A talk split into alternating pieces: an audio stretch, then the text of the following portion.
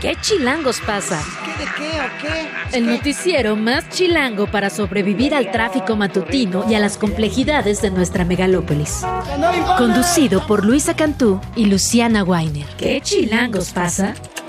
La información necesaria para amanecer, sobrevivir y disfrutar en la capital del país. Queremos que ustedes gocen. Música para bailar, señor. Aquí comenzamos.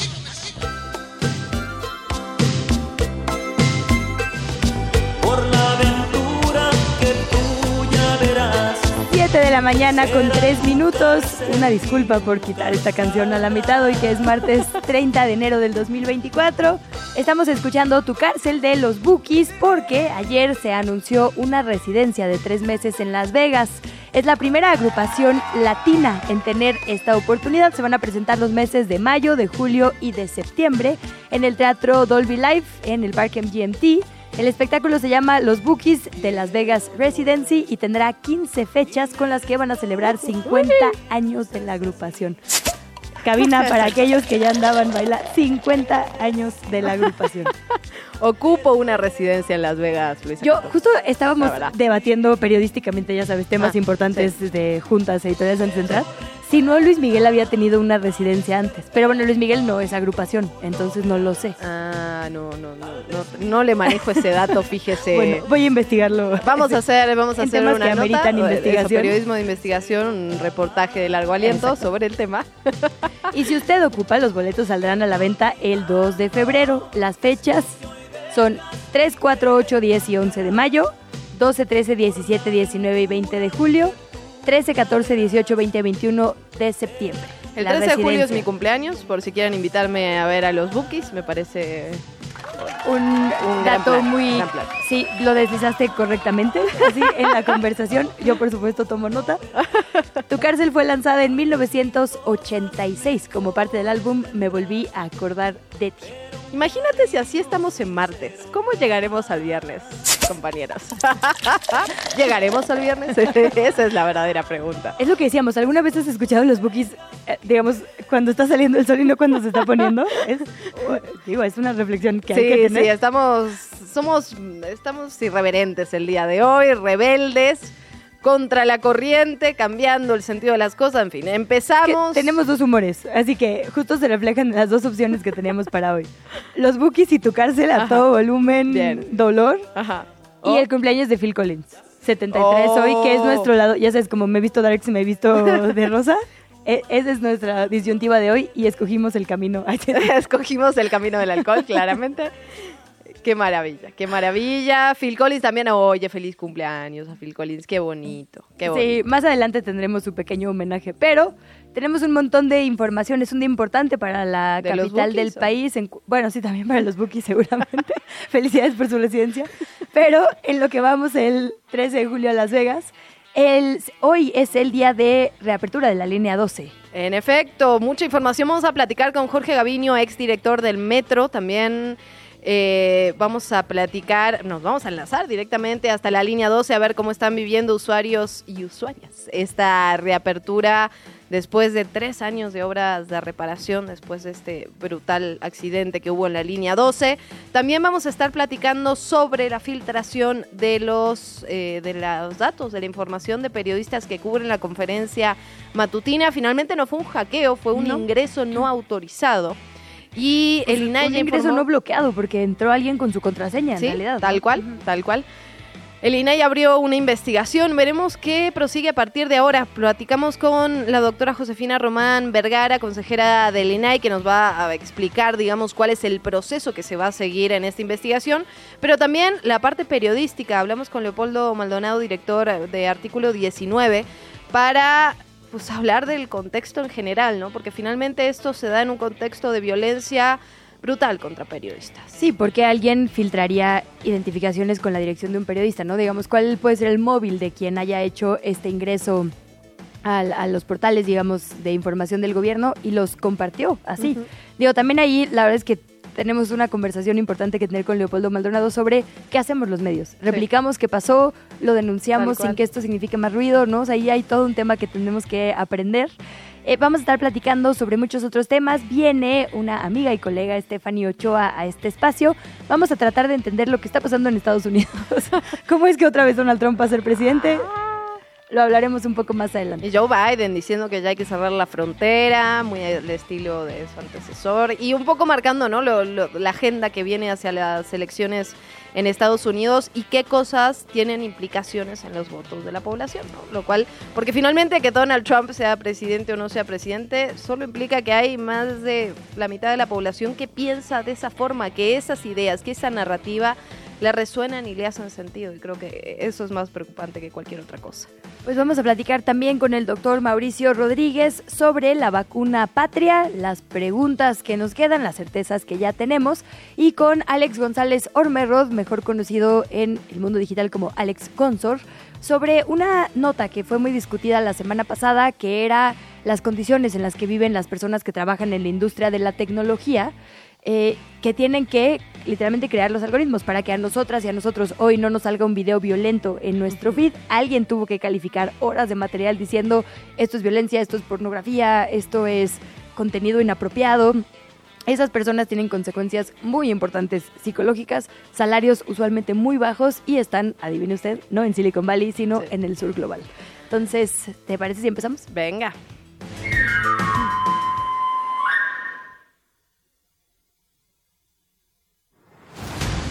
Lo decíamos, hoy después de tres años las obras de reparación del tramo elevado de la línea 12 terminaron y se regresa a la línea dorada del metro para dar servicio en todas las estaciones. Esto va desde Mixcuac a Tláhuac. Las líneas que permanecían en reparación y que hoy regresan, estas estaciones que hoy regresan son Tezonco, Olivos, Nopalera, Zapotitlán, Tlaltenco y Tláhuac. El jefe de gobierno, eh, Martí Batres, informó que la reconstrucción del tramo elevado se invirtieron 60 millones de pesos, que incluyeron la colocación de columnas, de traves y de estructuras metálicas, así que a más tardar a las 10.30 de hoy se va a llevar a cabo una ceremonia de reapertura para dar inicio al funcionamiento completo de la línea dorada del metro. En otro tema, la Fiscalía General de la República planteó ayer la hipótesis de que existió un segundo tirador, digamos, la hipótesis desde la autoridad, porque en el imaginario colectivo e incluso en varios trabajos periodísticos ya era un asunto mencionado, un segundo tirador en el homicidio del precandidato priista a la presidencia de la República en 1994, Luis Donaldo Colosio. De acuerdo con las nuevas investigaciones, el tirador sería Jorge Antonio Sánchez, quien en su momento era un agente del propio CISEN del Centro de Investigación y Seguridad Nacional que estaba asignado precisamente para cubrir las actividades del entonces aspirante presidencial. En su comunicado, la Fiscalía también vincula el caso a Genaro García Luna, a quien se le acusa del presunto encubrimiento, puesto que se desempeñaba como subdirector operativo del CISEN. Según la Fiscalía, fue quien ayudó, de hecho, a escapar a este segundo tirador y posteriormente lo encubrió, lo sacó de ahí, digamos, a toda velocidad y después encubrió su presunta participación. La Fiscalía buscó una orden de aprehensión contra José, Jorge Antonio Sánchez, pero un juez federal se negó a otorgarla, por lo que la dependencia anunció que va a apelar esa determinación y señaló que el juez actuó con evidente parcialidad, quebrantando los principios obligatorios de valoración y análisis de las pruebas presentadas. Es, digamos, quizá la primera verdad histórica con todo lo que esa frase significa, es decir, la construcción falsa y a partir de tortura de una historia, una mentira que se le cuenta a nuestro país, que finalmente se desquebraja con todas las implicaciones que eso tiene para entender cómo operaron las agencias de inteligencia, más bien confirmar, ¿no? Sí, no, no es nada que el imaginario colectivo no tuviera, insisto, pero ahora tenemos mucha más información. De hecho, en ese contexto, el actual alcalde de Monterrey y aspirante a un escaño en el Senado, Luis Donaldo Colosio Riojas, hijo, evidentemente, de eh, Luis Donaldo Colosio, pidió al presidente López Obrador que le otorgara un indulto a la persona que está en la cárcel, a Mario Aburto, quien es asesino confeso, aunque hay que decirlo, hoy sabemos bajo tortura, sistemática y por décadas, y único detenido por este hecho en 1994. Escuchamos al respecto la voz del alcalde. Apelando pues a la, a la compasión del presidente, yo diría que mejor indulte a Mario Burto, que lo indulte, que ponga un carpetazo final a este asunto, que permita que, que- tanto mi familia como México sanemos, que iniciemos un camino hacia la reconciliación a través del perdón, pero sobre todo a través del respeto, a dejar esto eh, pues ya pues en manos de otra justicia, porque la justicia mexicana pues quedó a deber en su momento y hoy lo que queremos es pues vuelta a la página. La sentencia de 45 años contra Mario Aburto fue anulada en octubre del año pasado después de que un tribunal determinó que existieron violaciones procesales y ordenó una nueva sentencia. En diciembre, la FGR interpuso un amparo en contra de esto que va a ser analizado por la Suprema Corte de Justicia de la Nación. Un tema que se discutirá este año y que, bueno, también tiene justo el acompañamiento de la Defensoría Federal y de la Comisión Nacional de Derechos Humanos. Sí. Nadie había entrado a hablar con Mario Aburto en todos estos años. O sea, estuvo privado de su familia, privado... Bueno, para empezar, en el momento que supuestamente confiesa no tenía a su defensa, que ya es, digamos, suficiente irregularidad Sí, sí, para haber eh, argumentado violaciones procesales. Pero después, hoy le relata al abogado González Schmal y a la Defensoría Pública que llevaron a su familia, que les dijeron que estaban al lado desnudas, que las iban a lastimar, es decir, una serie de amenazas y torturas bajo las que él finalmente dice lo que dijo para ser, digamos, el único asesino confeso, ¿no? Entonces, digo, todo un tema de revisionismo histórico y la verdad es que de justicia casi que social, porque es un tema sobre cómo funciona nuestro aparato de seguridad y de justicia en el país. No, y además cuando había, hubo muchísimos trabajos periodísticos al respecto, creo que eso es parte de eh, la coyuntura, ¿no? Se había abordado desde lo periodístico, sin embargo no desde las autoridades. Ahora bien, lo que ha ocurrido en, en estas últimas horas, que ha sido nota en todos lados, es importante también revisar la cronología de los hechos. Por un lado, lo que hace el periódico Reforma es publicar lo que ya había ocurrido en los tribunales, que el juez les dice que no tienen las pruebas suficientes para reabrir, o sea, que no pueden ni reabrir el caso ni inculpar a esta segunda persona. A partir de la publicación de, de- Reforma, ahí es cuando la Fiscalía saca este comunicado eh, señalando, digamos, al juez por no permitir, eh, eh, por no tomar estas pruebas como buenas. Y la verdad es que ahí los periodistas y las periodistas empiezan a decir, lo veníamos diciendo hace un montón, ¿no? Laura Sánchez Ley, por ejemplo, que trabaja muchísimo con este tema de revisionismo documental, dice, eh, nos trataron de locos a todos, ¿no? José Reveles lo denunció hace 30 años, O sea, después hay abrimos los libros, documentos. series de podcast, o sea, Absolutamente. Abren, abren los documentos y justamente lo, lo ponía en, en su Twitter, ¿no? Directamente el documento. Lo contamos si no nos bajaron de locos. Aquí la prueba de radisonato que desclasificamos. Positivo a todo. Ahora bien, O sea, radisonato significa que sí disparó un arma. Exactamente. Este es sujeto, Jorge Antonio Sánchez. Ahora, este documento, digamos, es de aquel momento, de 23 de marzo de 1994 en Tijuana. Lo interesante es que se usa en este momento, se intenta reabrir en este momento cuando las pruebas, pues muchas de ellas ya no están, ya no se pueden obtener y no hay, o no hay una forma fácil al menos de eh, justificarlo y argumentarlo ante la justicia. Pero bueno, me pareció interesante eso, lo publica el Reforma y la Fiscalía sale a decir, bueno, digamos, a culpar al juez por no haber permitido que estas pruebas eh, logren la reapertura del caso. Ahora, es verdad esto que dices de, digamos, el momento, porque también es verdad que es un momento electoral, es verdad que es un momento, digamos, complicado, pero Claro. fue el 25 de febrero del 2021 que la Comisión de Derechos Humanos emitió por primera vez un comunicado informando que la familia de Mario Aburto Martínez, privado de la libertad desde marzo del 94, eh, y recluido en el penal de Guanajuato, había interpuesto una queja porque no se le proporcionaba, digamos, en el momento en que mucha gente se quejó porque no tenía eh, tratos adecuados por COVID, también lo hizo, por ejemplo, eh, involucrados en el caso Casesos, es decir, Sí. muchas eh, personas recluidas de la pe- privadas de la libertad de alto perfil dijeron, oigan, es un momento para expresar las condiciones en las que vivimos. Era mala atención médica, mala alimentación, su salud muy deteriorada. Entra personal eh, de la CNDH, eh, platica con él y dice, tengo 26 años, 28 años siendo sistemáticamente torturado en el 21. Y a partir de ahí, honestamente, sí es un tema que ha sido posicionado en la agenda pública. Es decir, no es que esto empezara ayer. No, no, no, absolutamente. Sin embargo, o sea, llama la atención que al mismo tiempo la Fiscalía interpuso el amparo en contra de la anulación de la Es sentencia que, de María digamos, una cosa sería nuevos implicados y otra cosa este implicado. No, pero ¿no? revisar la sentencia cuando hubo tantas violaciones procesales, pues No, no, claro, claro. Una, una cosa muy justa. Nos vamos con el otro tema del que ya platicábamos ayer durante la conferencia de prensa. El subsecretario de Derechos Humanos, Población y Migración de la Secretaría de Gobernación, Arturo Medina, informó sobre el caso de filtración de datos personales de los periodistas. Explicó que se trató de un acceso no autorizado al sistema de acreditación de presidencia e informaron también que se está realizando un informe con las acciones de atención en el caso para que se determine responsabilidad y eventualmente se sancione a responsables.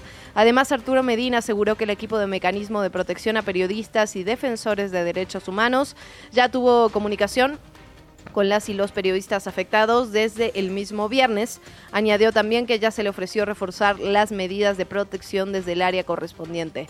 Carlos Emiliano Calderón, coordinador de Estrategia Digital Nacional, dijo que el robo de datos se hizo desde España. Vamos a escuchar. Se utilizó una cuenta de usuario que ya no trabaja aquí para extraer ilegalmente estos documentos. Se identificó que el acceso a la aplicación durante la extracción fue desde direcciones IP registradas en España. Es decir, que los datos a los cuales se tuvo acceso con esta contraseña de forma ilegal fue desde España. El aplicativo como tal no fue eh, vulnerado, lo que, lo que sucedió es que alguien ingresó al aplicativo por medio de una cuenta. todo parecería indicar que no cambiaron la contraseña. O sea, era alguien que trabajaba, que tenía acceso a esta base de datos, que ya no trabaja en la institución. Y, o sea, si no hubo un hackeo, hubo un ingreso, digamos, sí, legal, pero por la vía, la contraseña, tal, tal cual. O sea, no lo dieron de baja, según entendemos, ¿no? Y lo complicado, lo que decía la prensa en esta conferencia de prensa, digo, salvo que lo abordemos a detalle más adelante, era, ¿y yo a quién denuncio? Y decía Luis María Alcalde, bueno, es que yo tampoco puedo violar la presunción de inocencia porque eso es en detrimento, digamos, después del propio juicio, ¿no? Entonces están ahí como en un momento complejo. Veremos qué dice artículo 19.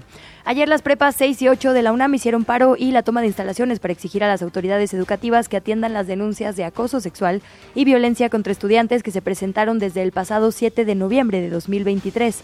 Ante este contexto se instalaron mesas de diálogo para llegar a un acuerdo. En el caso de la prepa 8, las instalaciones van a ser entregadas hoy a las 4 de la tarde para poder reanudar clases mañana, miércoles. En la prepa 6, las instalaciones ya fueron liberadas. Entre los acuerdos con la comunidad de la prepa 8 se encuentra reforzar las medidas de seguridad para el ingreso al plan lo cual tendrá como espacio para discutirse una reunión el próximo 6 de febrero. Y sobre las denuncias de acoso sexual, se acordó dar atención y seguimiento de las quejas que fueron presentadas ante la Defensoría de Derechos Universitarios, pero se están recabando nuevas denuncias. Hablábamos de lo que dijo el presidente estadounidense Joe Biden sobre la frontera mexicana. Hay evidentemente ya respuestas al respecto. Durante la conferencia matutina, el presidente López Obrador criticó esta propuesta de su homólogo estadounidense de cerrar la frontera y lo calificó de demagogia. Señaló de nueva cuenta que la propuesta de cerrarla y construir muros se deben justamente a las elecciones que se van a llevar a cabo este año en Estados Unidos. Dijo que tal cierre fronterizo realmente no sería posible debido al intercambio comercial que existen entre ambos países. Escuchamos. Es muy demagógica la postura, vamos a cerrar las fronteras. Lo respeto mucho al presidente Biden, se ha portado muy bien. Antes también lo hizo el presidente Trump, fue muy respetuoso de nosotros. Entendemos las circunstancias, pero imagínense cerrar la frontera con un poco de luz en la frente, no se podría demagogia electoral tal cual, pero que genera un ambiente de permisividad a la violencia, ¿no? Contra las poblaciones migrantes. Este es un temazo. Así. Ayer, por, bueno, no, no, hoy más bien se va a entregar la primera mitad de un bono que se van a dar por primera vez las 11 consejeras y consejeros del Consejo General del INE. Hay que decirlo, sí es común que en los años electorales se autorice un pago extra, digamos, por la carga de trabajo que significa para muchísimas personas de la base, se da un pequeño bono extra. Y normalmente, digamos, es exacto, a las, a las personas que trabajan. La plantilla, digamos, a la plantilla del INE. Pero este, y se excluye obviamente a los altos mandos, como son los consejeros o la Secretaría Ejecutiva, también, digo, por lo menos 18 y 21 se habían excluido, digamos, los altos perfiles. Ahora sí se lo van a dar las consejeras y los consejeros, son 525 mil pesos, son más o menos dos meses de sueldo que se van a entregar la mitad el día de hoy y se va a depositar la mitad la primera quincena de junio, en lo que en total son 5.7 millones de pesos al erario en un bono para pues la verdad, cumplir la función que tienen que cumplir, porque para eso están los consejeros y consejeras electorales. Y además el tema es, esto lo descubre Excelsior en un reportaje, porque está la sesión normal, se aprueba un acuerdo, nadie dice más al respecto, y cuando se mete esta reportaje de Excelsior a revisar las letras chiquitas... del día, claro. Tal cual, la letra chiquita del acuerdo, resulta que se cambió el número de plazas que, que eran acreedoras, digamos, a este bono, y ahora ya estaban las consejerías quien fuera, quien fuera consejero en año electoral, Luisa Cantú, la verdad que es una locura y más en un momento en el que se está discutiendo tan a cabalidad este tipo de temas. ¿eh? La verdad es que parece Parece un mal chiste. Nos vamos con otras cosas. Los legisladores de Morena, Partido del Trabajo y Partido Verde aprobaron con 19 votos a favor, 9 en contra y 5 abstenciones ratificar las designaciones hechas por el presidente López Obrador para ocupar las vacantes en diversas magistraturas. Todo esto de salas regionales del Tribunal Federal de Justicia Administrativa diputados y senadores del PAN, PRI, Movimiento Ciudadano, PRD y del Grupo Plural votaron en contra por considerar que los perfiles propuestos por el presidente no son idóneos por tener conflictos de interés al ser cercanos al Ejecutivo y que tampoco tienen experiencia para desempeñar el cargo. Entre los magistrados nombrados, por ejemplo, destaca el ex militar Miguel Carrasco, quien es miembro del Consejo de Administración del AIFA, Magali Mendoza, hija del consejero jurídica María Estela Ríos, que fue propuesta justamente por López Obrador para ser ministra de la Corte Suprema de Justicia de la Nación. Lo que sí llamaba bastante la atención y había una foto muy representativa es que eran una gran mayoría de hombres, fíjate, en todos los sentidos una gran mayoría de hombres. Vámonos de volada con las actividades de las y los presidenciables. le estrenó una mañanera, aunque la neta, una mañanera a las 12 del día ya no debe no llamarse es mañanera. no. una tardeada diaria. Una tardeada. Bueno, ni diaria, tres veces a la semana. Una conferencia a eso de las 12 del día, tres veces a la semana, en la que dijo va a defender la verdad. Lo cierto es que duró como 35 minutos. Habló ella seis de corrido, habló principalmente de la inseguridad en el sexenio, mostró las cifras, digamos, de incidencia delictiva y después se dedicó a contestar preguntas. Vamos, bueno, ahí digo, celebró el regreso de Mario Fabio Beltrones a la política, insistió en vestirse de rosa y en que todo el set sea rosa. La verdad es que eh, fue mucho más anecdótico, digamos, que sustancioso en cuanto a contenido. Escuchemos parte de lo que pasó. La mentira más grande de Andrés Manuel López Obrador, la mentira histórica de este sexenio es que ellos no mienten, no recetan, una dieta diaria de mentiras, es decir, le dan a México a tole con el dedo. La segunda mentira más grande de nuestro tiempo es que México está mejor que nunca. El presidente Andrés Manuel López Obrador traicionó a los mexicanos que confiaron en él. Bueno, básicamente dijo que a ella no le tocaba hacer las listas, entonces es que ni le echen la bronca de Marco Esa parte estuvo interesante, oye, porque no, le preguntaban mucho, por supuesto, ¿no? Por la parte ciudadana dentro de este grupo opositor, que era un poco lo que le había impulsado ella a su candidatura, y ella termina diciendo que pues sí, que, que, no le tocaba a ella, que no tuvo tan, que yo hubiera elegido otros perfiles, que si bien lo apoyaba, pero que yo hubiera elegido otros perfiles, otra vez un poco demostrando esta que ellos este poder, ¿no? De la cúpula partidista. Bueno, Marco Cortés nos dijo aquí que su única petición había sido Margarita Zavala, si no me equivoco, ¿no? Sí, sí, sí, sí. En fin. Por otra parte, Claudia Sheinbaum, candidata presidencial de Morena y aliados, hizo una publicación en redes sociales. Ahí afirmó que en su gestión como jefa de gobierno se construyeron tres nuevos hospitales generales. Subrayó también que el acceso a la salud es gratuita y de calidad y que además es evidentemente un derecho. Dichos hospitales están en Topilejo con capacidad para 300.000 pacientes, Coajimalpa que puede atender a 200.000 y La Pastora con capacidad para recibir anualmente a 150.000 pacientes. Y tiene este podcast semanal en época de intercampañas. Ahí recalcó la necesidad de trabajar por el bienestar de los animales que son abandonados. Y cerramos con Jorge Álvarez Maínez, que calificó como excesiva y ridícula la sentencia de la Comisión de Quejas del INE que le ordenó bajar el famoso video en el que está echándose una chelita en la tarde con Mariana Rodríguez y Samuel García y que finalmente fungió como su destape. Escuchemos. Me preocupa que el INE no entienda eh, la importancia que es que todas y todos compitamos en equidad de circunstancias. Y aunque vamos a acatar esta decisión del INE, la verdad es que es una eh, verdadera ofensa. Yo sí le eh, llamo desde aquí a las consejeras, a los consejeros del INE, a que actúen eh, con sensatez. También habló sobre justamente estos nombramientos en los tribunales electorales locales de justicia fiscal y administración. ¿Nos vamos a una pausa? ¿Qué chilangos pasa? Regresamos. Este es un reporte especial desde las calles de Chilangolandia. Lo adelantábamos hoy martes, reabre al público el tramo, también reabre al público el tramo elevado de la línea 12 del metro.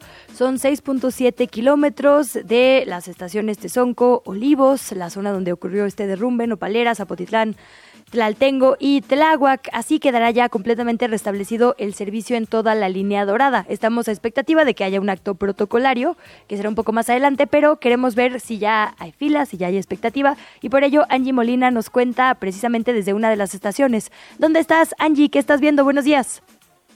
Hola, muy buenos días, chilangas. En este momento me encuentro en la estación Zapotitlán de la línea 12, que hoy, después de casi tres años, volverá a abrir las puertas restableciendo por completo, como ya mencionaban, el servicio en toda la línea que va de Mixcoac a Tláhuac.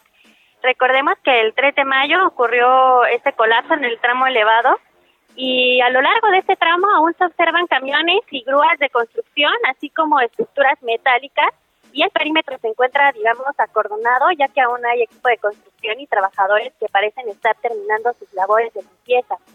Cabe mencionar que en este momento, a las 7.34 de la mañana, Aún siguen bajando las personas de los trenes en la estación Periférico Oriente, ya que la reapertura ocurrirá a las 11 de la mañana tras la ceremonia de reapertura. Durante las obras de reparación de la línea 12, el Metrobús ha dado el, servicio auxiliar, así que todavía la gente tiene que bajar eh, de la estación Periférico Oriente para poder tomar el Metrobús, que sigue siendo un servicio gratuito y que sigue recorriendo las estaciones de Testonco, Olivos, Nopalera, Zapotitlán, Tlatengo y Tláhuac. Así que aún hay gente que, mucha gente que está tomando el, el Metrobús, la gente ahorita va con prisa, pero es lo que podemos observar en estos momentos. Pues muy bien, Angie, estaremos al pendiente entonces de esta reapertura. Entonces, por ahora no hay gente en la estación, digamos. No, pudimos escuchar eh, que al parecer siguen haciendo pruebas a lo largo de, este tramo elevado, pero sin personas. Aún no, no abren este tramo hacia las personas, hacia los usuarios del metro. Pues muy bien, estaremos al pendiente. Entonces, Angie, abrazo grande, gracias. Igualmente, gracias. La entrevista. ¿Ya estás grabando? Seguimos platicando respecto a este tema y ahora saludamos a el exdirector del Metro, actual diputado local y quien de hecho siguió también desde el Congreso todo el procedimiento de revisión en las diferentes etapas que se ha revisado la línea 12 del Metro. Jorge Gaviño, muy buenos días diputado, gracias por estar por acá con nosotras. Muy buenos días Luisa, Luciana, un saludo al auditorio. Un saludo, diputado, muchísimas gracias. Pues preguntarle antes que nada, tratar de entender cómo son este tipo de procesos de reparación, qué se ha estado haciendo durante estos tres años, cuáles son los protocolos a seguir adentro del metro cuando ocurre una tragedia de esta magnitud. Bueno, el protocolo básico es primero pues eh, revisar todas las estructuras que están dañadas, que están sensibles, hacer eh, eh, prácticamente una reconstrucción, una reestructuración, que lo que se hizo en más de 6 kilómetros. Si ustedes observan el tramo elevado, que tiene aproximadamente 12 kilómetros, la mitad del tramo elevado, un poco más de la mitad, se encuentra con una estructura superpuesta, es una, una superestructura que está soportando eh, prácticamente todo lo elevado del, del sistema lo que soporta las vías, el balasto y los propios trenes, está ya reestructurado al 100% y es eh, visible eh, a simple vista, se puede observar todo lo que se hizo de los trabajos a lo largo de este tiempo. Precisamente han sido, digamos, tres administraciones que han estado revisando esta línea 12, diputado. la primera vez por un tema de literal tamaños de rieles y de llantas, de, digamos, ángulos de la curvatura de la trayectoria, ahora tiene que ver con un tema más bien de, infraestructura, de estructura, eh, digamos, de origen, de, construcción. ¿Cómo eh, garantizar, digamos, que esta vez se haya revisado absolutamente todo? ¿Qué mensaje de certeza hay que mandar a las audiencias que el día de hoy podrían volver a usar esta línea dorada? Pues es que está completamente reestructurado este tramo. Este tramo eh, está, digamos, sobrado. Este, se le puso toneladas y toneladas de acero que soportan este, prácticamente todo el peso sin necesidad de lo construido anteriormente. Es decir, eh, ya no está soportando el peso de toda la estructura original, eh, ya es una estructura nueva, visible, lo que está soportando todo el peso. Entonces, eh, y además va a poder revisar fácilmente porque todo toda la estructura pues se ve a simple vista, las deflexiones que pueda haber se van a observar a simple vista y entonces pues eh, seguramente el riesgo es cero. En ese sentido, entendemos, diputado, escuchaba en una entrevista hace unos días que se hacen un tipo de pruebas, porque ya decía el jefe de gobierno que se terminaron los arreglos, pero que viene todo un, bueno, hubo todo un periodo de pruebas y que había pruebas hasta como con bidones de agua, con bolsas de arena. ¿Esto es así? Sí, se, se utiliza un peso superior al que se, al, eh, al lleno del tren. Eh, se calcula el peso de los pasajeros con todos los eh, las personas que pueden caber en un tren. se pone todavía más más peso de esto y se va midiendo las las flexiones que va teniendo toda la estructura para ver si está comportando convenientemente. Entonces ya se hicieron las pruebas y todo parece indicar que está al 100%. Director, pasando a la parte de reapertura, que es el día de hoy, preguntarle justo por lo que significa en cuanto a movilidad de la capital. Lo cierto es que la gente, digamos, eh, de esa zona tiene eh, alternativas poco rápidas, ¿no? Sí hay alternativas, digamos, de camiones y demás, pero el, metro cambia por completo la dinámica de, muchísima población. Sí, bueno, nosotros teníamos cálculos hasta donde yo me quedé en el 2018, que la gente ahorraba un promedio de dos horas diarias de su tiempo. Eh, básicamente, lo más valioso que tenemos todas y todos es el tiempo de nuestra vida. Eh, ya no vuelve, el tiempo es, eh, digamos, este, finito y cuando perdemos dos horas diarias de nuestra existencia en un, en un transporte, sin estar con nuestras familias o de una manera productiva en el trabajo, estudiando, inclusive hasta descansando, pues eh, eh, si utilizamos el transporte realmente es una pérdida de tiempo si no lo hacemos convenientemente. Dos horas promedio es lo que ahorra las personas que vienen el agua para llegar al centro de la ciudad. Esa es una, una, muy buena noticia, diputado. Preguntarle ya, no sacarle mucho más tiempo, pero sí eh, el otro proceso, digamos, el proceso relacionado con la tragedia. ¿Qué falta? ¿Qué falta todavía para que se haga justicia? Bueno, eh, eh, esto está en manos de, las eh, fiscalías y también del tribunal, de los tribunales. Entonces, pues esto es un tiempo que, escapa a, las situaciones administrativas. hay acusaciones por parte de la fiscalía a ex servidores públicos y bueno, pues ellos tienen su defensa, tienen sus medios de defensa y pues ahí sí es un asunto de los tribunales y de la fiscalía. Pues sí, sin duda es un proceso abierto que seguiremos de cerca, también el de reparación de daño a las víctimas, que es fundamental, y no repetición.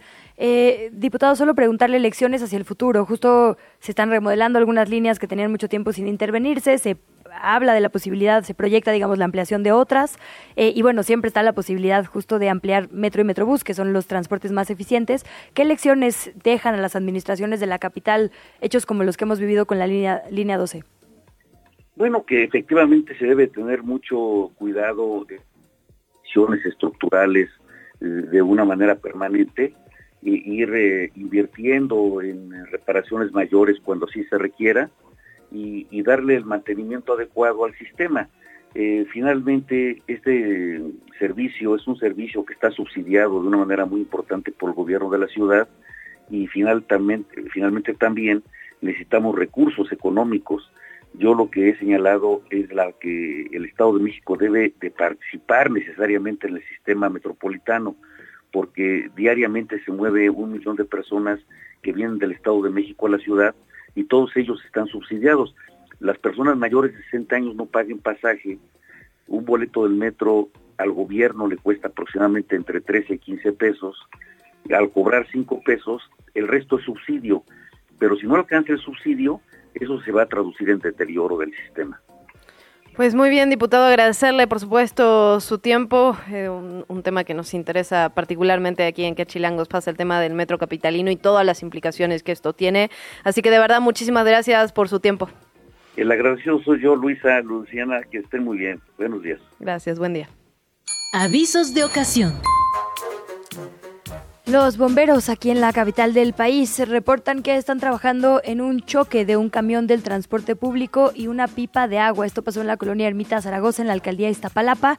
La verdad es un choque muy eh, pues escandaloso, no muy espectacular la, la imagen de este camión. La verdad es que es preocupante. Hay ocho personas de manera preliminar que están heridas y que son atendidas en el lugar por paramédicos. Es información en desarrollo hasta este momento. ¿Qué chilangos pasa? En los medios y en las redes sociales.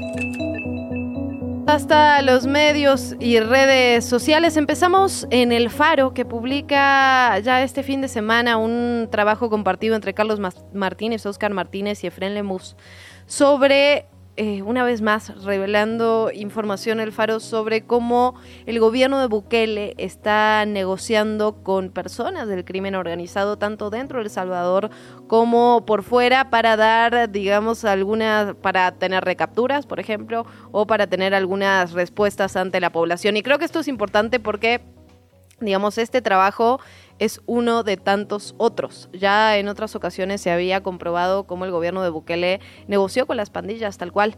Ahora consiguen audios y mensajes de teléfono, incluso documentos que revelan cómo el gobierno de Bukele para recapturar, digamos, al líder Marero Kruk eh, se comunicó hasta con el crimen organizado, el cártel Jalisco Nueva Generación, aquí en México, incluso eh, pagaron viáticos, concedieron la liberación de la hermana de un líder pandillero a cambio justamente de negociar con el cártel Jalisco para recapturar a este hombre. Es un trabajo que por supuesto ha tenido muchísimas repercusiones. Hay que recordar que el 4 de febrero son en las elecciones allá en El Salvador, que Nayib Bukele está buscando su reelección a partir de haber cambiado radicalmente la constitución. Entonces creo que es un, es un reportaje a profundidad con todas las pruebas que sustentan este tipo de negociaciones que el gobierno de Bukele ha tenido desde que llegó al poder, la verdad, con diferentes grupos del crimen organizado y que ayudaron a dar y a sustentar esta narrativa de la baja de los homicidios, del cambio radical que ha habido en materia de seguridad en ese país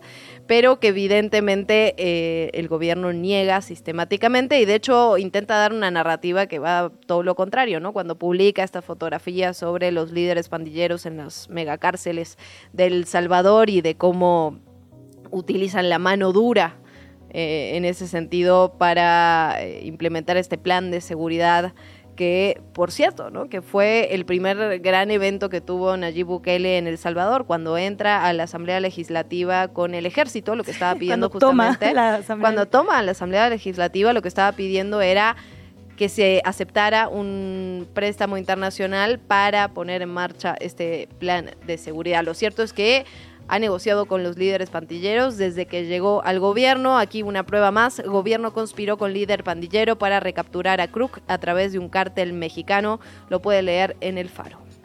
Hoy el diario de Juárez trae como portada una fotografía, la verdad, impresionante. Ahora que hablábamos de esta permisividad a la violencia que implica que un presidente hable de cerrar la frontera, que descalifique a las poblaciones migrantes o latinoamericanas, tiene una fotografía de cómo fue detenido un migrante, un hombre que intentaba cruzar la frontera con alambres de púas. Ya habíamos hablado sobre la pelea que había significado eh, poner, digamos, en la zona de agua, en el río, alambres de púas o estas boyas con cuchillos, ¿no? Sumamente peligrosas, digamos, para las personas que intentaban cruzar. Bueno, eh, dice el texto que acompaña esta fotografía, déjenos pasar, por favor, suplicaba de rodillas ayer un migrante colombiano después de cruzar el cerco de púas instalado en el bordo del Río Grande a dos agentes de la Guardia Nacional de Texas, quienes al ver que no quería retroceder, lo rodearon con más rollos de alambre. Después de cruzar corriendo el bordo mexicano e ingresar a Estados Unidos a través del río internacional como parte de un grupo de cinco personas, este hombre, que traía una sudadera roja, un pantalón oscuro y un gorro blanco con rayas, metió su cuerpo en el cerco de alambre a la altura de la puerta ubicada en la Iniciativa de Seguridad Fronteriza número 36 y fue interceptado con estos agentes con armas largas a los que les pareció que podían rodearlo, eh, inhabilitarlo, digamos, frenarlo con alambre de púas. Y la imagen es él literalmente suspendido entre púas. Es verdaderamente brutal. Em, y como que revela muchas cosas. La desesperación de una persona, o sea, ¿qué tiene que estar pasando a tu espalda para que prefieras cruzar púas? ¿No? Como que a veces creemos o no o, obviamos, digamos, la desesperación con la que la gente está intentando una mejor vida y creo que esta foto lo retrata y también ya el cinismo, la deshumanización, digamos, de estos agentes que finalmente son muchas veces el primer contacto que tienen estas personas cuando intentan cruzar la frontera al grado de detenerlo con púas, ¿no? Y dejarlo ahí absolutamente rodeado. Creo que es una imagen eh, pues que hoy justo resalta un diario fronterizo y que nos tendría que obligar a todas las personas a presionar a nuestras autoridades a volver al sentido de humanidad, porque la migración no son cifras, no, no son, digamos, temas abstractos, son estas personas con estos contextos desesperantes y estos destinos. Nos vamos a otros temas. Encontré en, el, en una cuenta de Twitter de John Bourne Murdoch un, estudio que se hizo en diferentes países y que tiene que ver con la ideología en personas jóvenes en diferentes partes del mundo, dividido entre hombres y mujeres. Son jóvenes de entre 18 y 29 años. Y este análisis se hizo con varios de estos estudios, ¿no? Varias encuestas que están relacionadas con la ideología. Y en este sentido, él encuentra una brecha que se abre entre hombres y mujeres cada vez más pronunciada entre mujeres y sobre todo aquí hablando de derechos, ¿no? Mujeres con ideas liberales sobre los derechos humanos, derechos reproductivos, derechos justamente de mujeres eh, o de poblaciones en situación vulnerable y los hombres que cada vez están tirando más hacia la línea conservadora. En Corea del Sur, por ejemplo, es impresionante, te lo voy a mostrar aquí, Luisa Canto. Es impresionante, digamos, cómo vemos que las dos líneas empiezan a abrirse cada vez más. Y él escribe, digamos, un, un artículo al respecto y hay, digamos, puntos específicos como Corea del Sur, como China, como África, donde esta, esta brecha está cada vez más marcada, pero también ocurre en países como Estados Unidos, Alemania, Gran Bretaña, es decir, parecería ser un fenómeno global que se profundiza en algunos puntos y que además empieza a traducirse también en el ámbito político. Es decir, él hace un análisis de cómo han sido las votaciones en Estados Unidos y qué cuántos apoyaron, digamos, al candidato demócrata, cuántos al republicano, qué perfiles tenían, y hace y, da una hipótesis, digamos, sobre la explosión del Me y las consecuencias que esto tuvo en la población y la percepción sobre el tema de derechos en hombres y mujeres jóvenes. Y interesante, ¿no? Interesante esta brecha que se abre entre géneros y evidentemente, ¿no? Los hombres que estuvieron sistemáticamente privilegiados en todos los ámbitos de, la sociedad o en la mayoría de los ámbitos de la sociedad empiezan a ver cómo se pierden algunos de estos privilegios y pues automáticamente se, se tiran hacia el lado conservador y mujeres que empiezan a descubrir que fueron sistemáticamente e históricamente discriminadas. Entonces, interesante al menos para pensar y para rever este artículo. Está publicado en Financial Times. Eh, A New Global Gender Divide is Emerging. Otra recomendación que hacemos hoy, la verdad es que no es necesariamente nueva, es de la semana pasada, pero yo acabo de llegar a ella y no quiero dejar de recomendarla. Es, se publica en Gato Pardo, se llama Una generación sin móvil, la cruzada contra los celulares en las escuelas de España. Es de Aileen Troa, que si usted no la ha leído, hay que leerla. No importa que escriba, hasta un tweet. es increíble y, o sea, habla de, eh, básicamente, un artículo de un médico en Barcelona, se publica en El País e inicia una conversación entre las niñas, niños y adolescentes, ¿no? Básicamente este médico dice, me dedico desde hace 10 años a la atención directa de familias con hijos menores de 18 que intentan suicidarse, ¿no? Que se autolesionan, digamos. He sido testigo, dice este médico en este artículo, de cómo han aumentado los recursos para la atención de las personas en riesgo de suicidio y a la vez he visto cómo todos estos esfuerzos han sido triturados. Es decir, hablamos de salud mental, hay un montón de atención y todo, pero los teléfonos móviles están tumbando todos estos esfuerzos. Hay que prohibir, decía este doctor, los móviles hasta los 16 años. Es coordinador, digamos, en un hospital que pasó de atender 250 casos de este tipo a 1000 en un lapso de 6 años, ¿no? Eh, y me encanta porque el, el artículo de Aileen justo dice en cuestión de días el tema empezó a circular en las tertulias, primero en la radio y la televisión, y después eso bajó obviamente hasta los chats de papás y mamás, que normalmente son odiosos, pero bueno, a veces tienen momentos luminosos como este. Y dice, increíble, ¿qué fue lo que ocurrió para que de pronto todos, profesores y padres, quienes tienen hijos y quienes no, psicólogos y legisladores, admitieran que sí, el tema nos preocupa desde hace tiempo, pero que es meter reversa y quitar el móvil a tu hijo, algo que parece imposible? Aparentemente lo que hace mucho que no pasaba, dice Aileen la gente comenzó a hablar entre sí.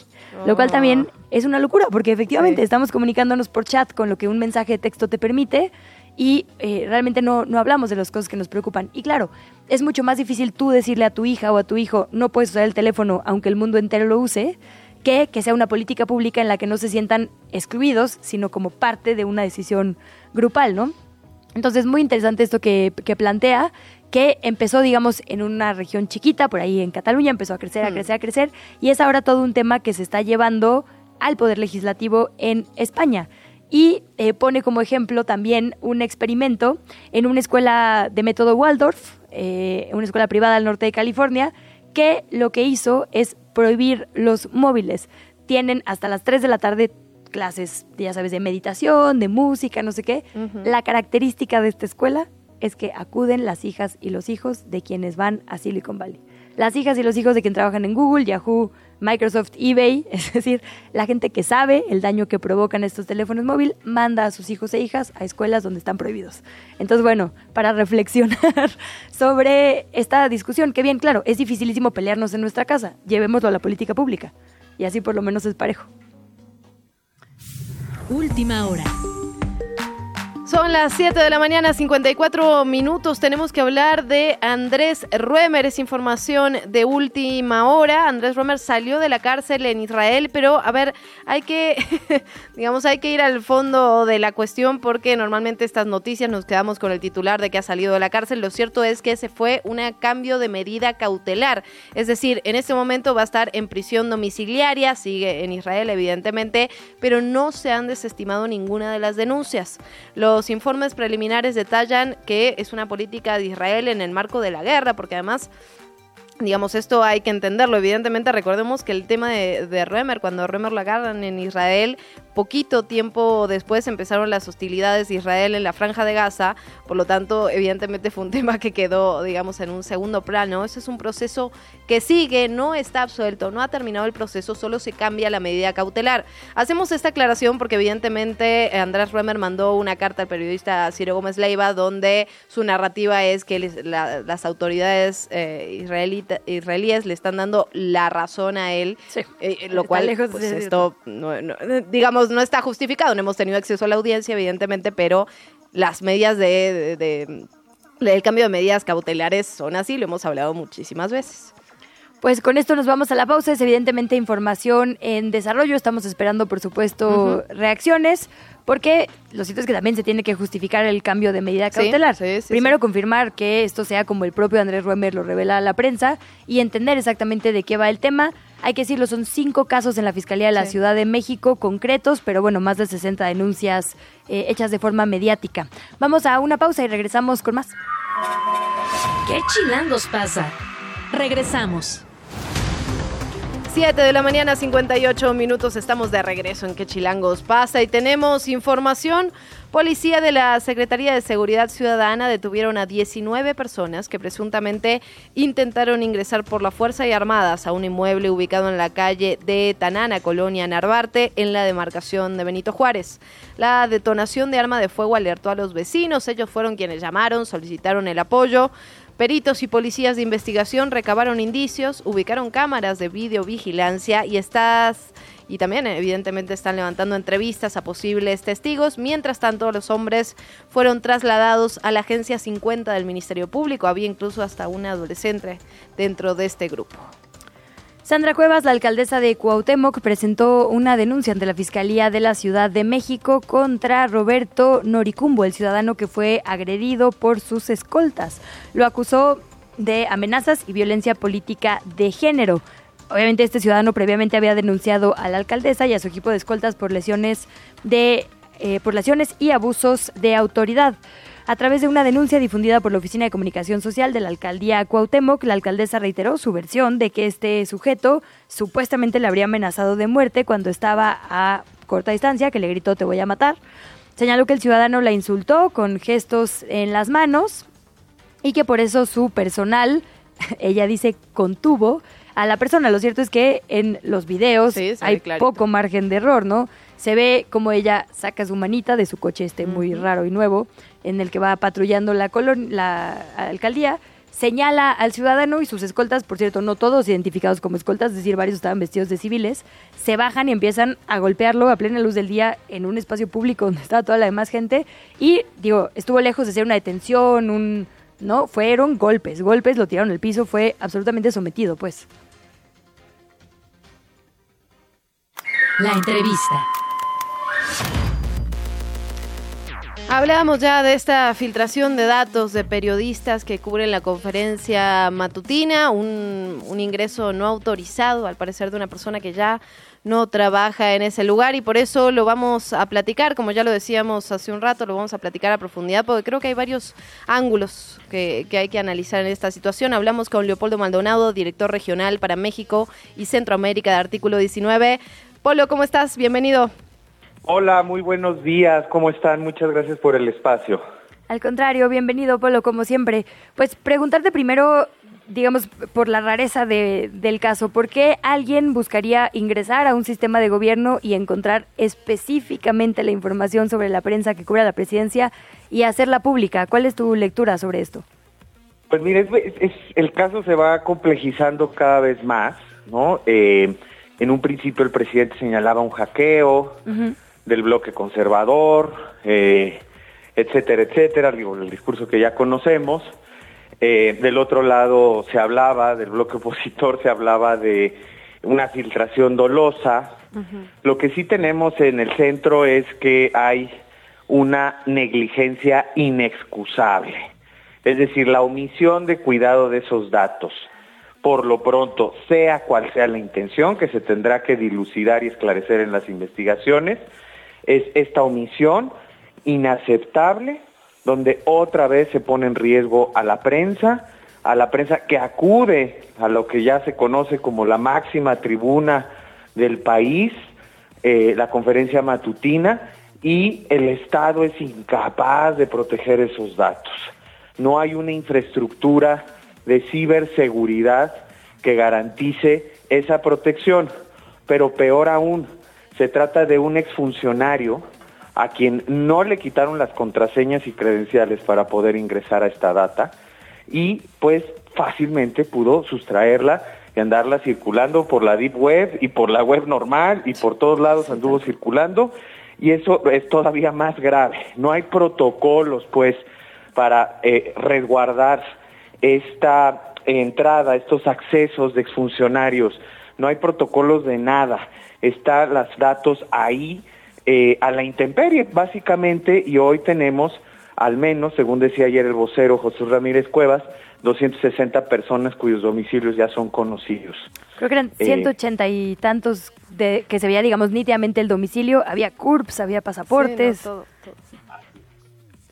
Exacto, 180 y 200, bueno, en fin. El, en total, el, sí. Ah, exacto, había 325 entradas de, de, de datos, digamos, en las celdas.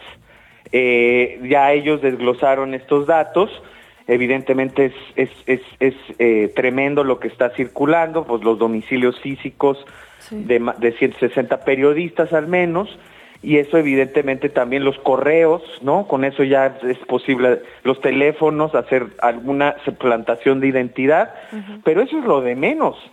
Eso es lo de menos cuando tenemos que el domicilio físico anda, anda eh, digamos, eh, se ha publicado. Y, y muchas de esas personas que acuden a la mañanera, ustedes mejor que nadie lo saben, pues acuden a denunciar sobre sus propios casos de agresiones. Son compañeras, compañeros de los estados, perseguidos, acosados, hostigados, que a veces van a denunciar ahí.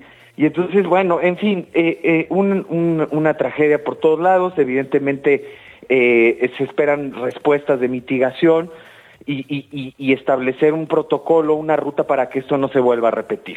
Ahora, Polo, justamente preguntarte cuál es esa ruta. El INAI ya dijo que inició una investigación. Ahora bien, ¿quién podría resultar responsable? Obviamente la persona que ingresó y que filtró la información. Ahora bien, hay también, digamos, algún tipo de, responsabilidad en, las en toda la cadena de responsabilidades que se dio a esta omisión que parecería ser, por lo que sabemos, absolutamente burda, ¿no? O sea, no quitarle el acceso a una persona que ya no trabaja ahí. Es decir, eh, ¿quién, ¿quiénes podrían resultar responsables en toda la cadena? Pues eso exactamente, es la responsabilidad por omisión y la responsabilidad por acción de esta persona. Ahora vamos a ver si sí fue esta persona o le dio las, los, las contraseñas a alguien claro, más. Claro. Es decir, todavía hay muchas cuestiones. A ver, hay diferentes ámbitos. Uno es el procedimiento de verificación en materia de datos personales que puede llevar el INAI. Eso eh, tendrán las y los periodistas que así lo deseen que eh, interponer su queja. El INAI tiene que hacer una investigación a fondo, nada más como ejemplo, tenemos como antecedente, y ya incluso platicábamos de ese caso la vez pasada, el caso Pegasus, en donde el INAI hizo una investigación de esta naturaleza y encontró y, y le dan acceso a muchísima información, sobre todo para ver la infraestructura mediante la cual se resguardan estos datos y dónde están los, los boquetes, las omisiones, la, la, negligencia. Por otro lado, ya lo anunciaban ayer la y los funcionarios públicos que eh, van a presentar una denuncia ante la FGR, pues nos parece que eso también eh, se tiene que agotar con la debida diligencia. Entonces, va a haber por lo menos esas dos investigaciones, con ámbitos de responsabilidad distintos, con tramos de responsabilidad también distintos, pero evidentemente eh, esperemos que esto llegue a buen puerto. Celebramos que el propio gobierno, a pesar, digamos, de la animadversión que ha mostrado hacia el INAI, desde el principio ha señalado que va a cooperar con las investigaciones y va a entregar toda la información al organismo garante. Eso es una buena señal. Esperemos que los resultados y las conclusiones también sean aceptados en su totalidad, porque, bueno, eh, eh, el, el órgano tiene que también garantizar independencia, imparcialidad y objetividad en esta investigación.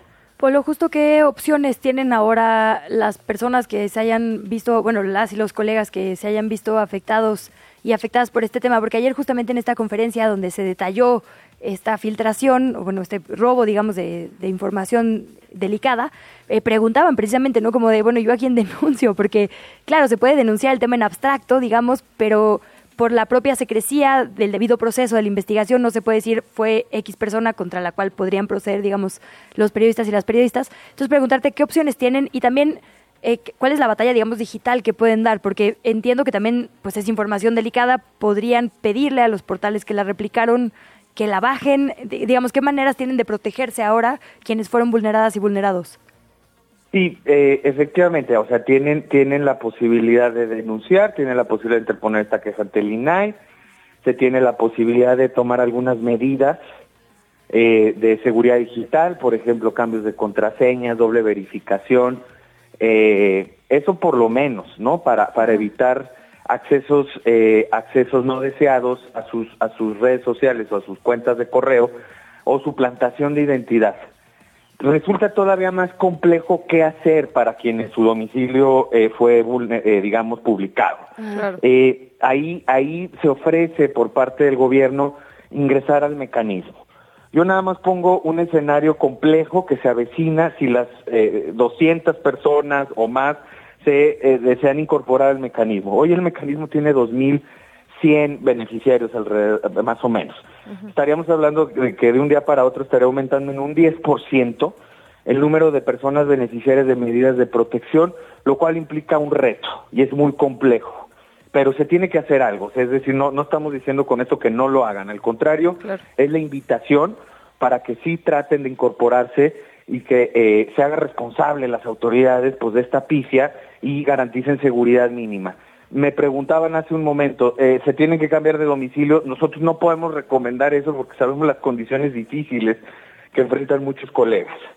Eh, no es como que un buen día me tengo que cambiar de domicilio, eh, le digo a mi familia agarren sus cosas y vámonos. Yo creo que eso se tiene que ir sopesando sobre un análisis de riesgo. Y yo creo que también, eso es muy importante, varios medios están dando apoyo a sus periodistas que, cuyos datos fueron publicados. Entonces creo que también aquí es muy importante el apoyo de los medios de comunicación para quienes pertenecen a uno. Otra cosa es para los independientes, ¿no? Entonces creo que poco a poco vamos a ir encontrando esto, pero sí es importante y urge que las autoridades tomen contacto con todas, todas y cada una de las personas. Hasta el día de ayer nosotros habíamos recibido noticia de que no era eh, verdad que se había tomado contacto con todas las personas. Mm. Muchos seguían sin recibir esa llamada del gobierno y eso es importantísimo. Importante esto que apuntas, Polo. Preguntarte también desde artículo, ¿han estado acompañando algunos de estos periodistas, sobre todo cuando pensamos en periodistas independientes, como ya lo decías, que vienen de diferentes estados? ¿Han tenido llamadas? Sí, por supuesto, desde el primer minuto y, y de verdad fue una situación muy angustiante porque pues sí, no, eh, eh, eh, en el momento no, no, no es fácil saber, pues, digamos, guiar o dar alguna recomendación, ¿no? conforme fueron pasando las horas fuimos conociendo más la magnitud del problema, el, todo el fin de semana estuvimos eh, publicando guías de seguridad, algunas recomendaciones, lo seguiremos haciendo. Eh, se han acercado con nosotros también para ver algunos eh, aspectos legales, los estamos orientando, pero evidentemente pues esto desborda, digamos, a un equipo de una organización no gubernamental que, bueno, pues obviamente con mucha solidaridad y, con, y, con, y es obviamente parte de nuestro mandato, lo podemos y lo debemos hacer, pero evidentemente aquí también se necesitan pues más manos, sobre todo las manos del gobierno que eh, se tiene que hacer responsable de esta situación. Bueno, para cerrar, preguntarte también, y lo, digamos, discutíamos editorialmente justo en este espacio, ¿qué hacemos desde la prensa? no Porque un poco, evidentemente, lo último que querríamos es dirigir la atención a un ataque contra nuestras colegas y nuestros compañeros y que alguien se ponga a buscar esto, pero no podemos dejar de denunciarlo. ¿Cómo es, digamos, un acompañamiento eh, que aporte y no que reste? Yo creo que es importante esto, no normalizarlo, no, no, no quitarlo de la agenda. Desafortunadamente pasan tantas cosas en este país que luego eh, eh, el, siguiente escándalo pasa a segundo plano al, día de, al del día de ayer. Entonces yo creo que es muy importante que podamos avanzar en esa, en esa eh, concientización, en la no normalización de estas cuestiones, en el seguimiento puntual y sobre todo no caer en la estridencia de un lado y del otro. Creo que poco abona, coincidirán conmigo, eh, el, discurso conspiranoico. Mm. Ya sabemos de dónde viene el ataque, por qué fue, fue mucho más burdo de lo que pensábamos. Entonces, poco abona esta, estas conjeturas y estas hipótesis. Hay que tomarlo con seriedad y más bien como dicen hay que acompañar y si conocemos a alguien de nuestros colegas cuyos datos fueron vulnerados, pues ofrecer ayuda y, generar redes de apoyo. Yo creo que eso, es lo que de verdad ha salvado a muchos periodistas en este país, las redes horizontales de apoyo. Ni siquiera tan las organizaciones, ni siquiera el gobierno. el apoyo de los y las colegas es lo que ha ayudado a mejorar las condiciones de seguridad en un país donde de por sí enfrentan grandes riesgos nuestras y nuestros periodistas. Cautela y acompañamiento. Entonces, Leopoldo, de verdad, muchísimas gracias por este tiempo, nuevamente por, por conversar con nosotros aquí en Que Chilangos Pasa. Te mandamos un abrazo. Abrazo, ambas. Muchas gracias. Gracias. Buen día, Polo. Son las 8 de la mañana con 13 minutos. Seguimos con la información.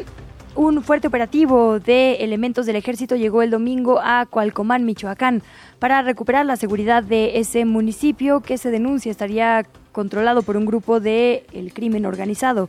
Durante el despliegue, elementos de la Sedena detuvieron a El Guache, presunto jefe de plaza de el cártel Jalisco Nueva Generación en ese municipio y a su pareja, quien presuntamente era encargada de cobrar extorsiones.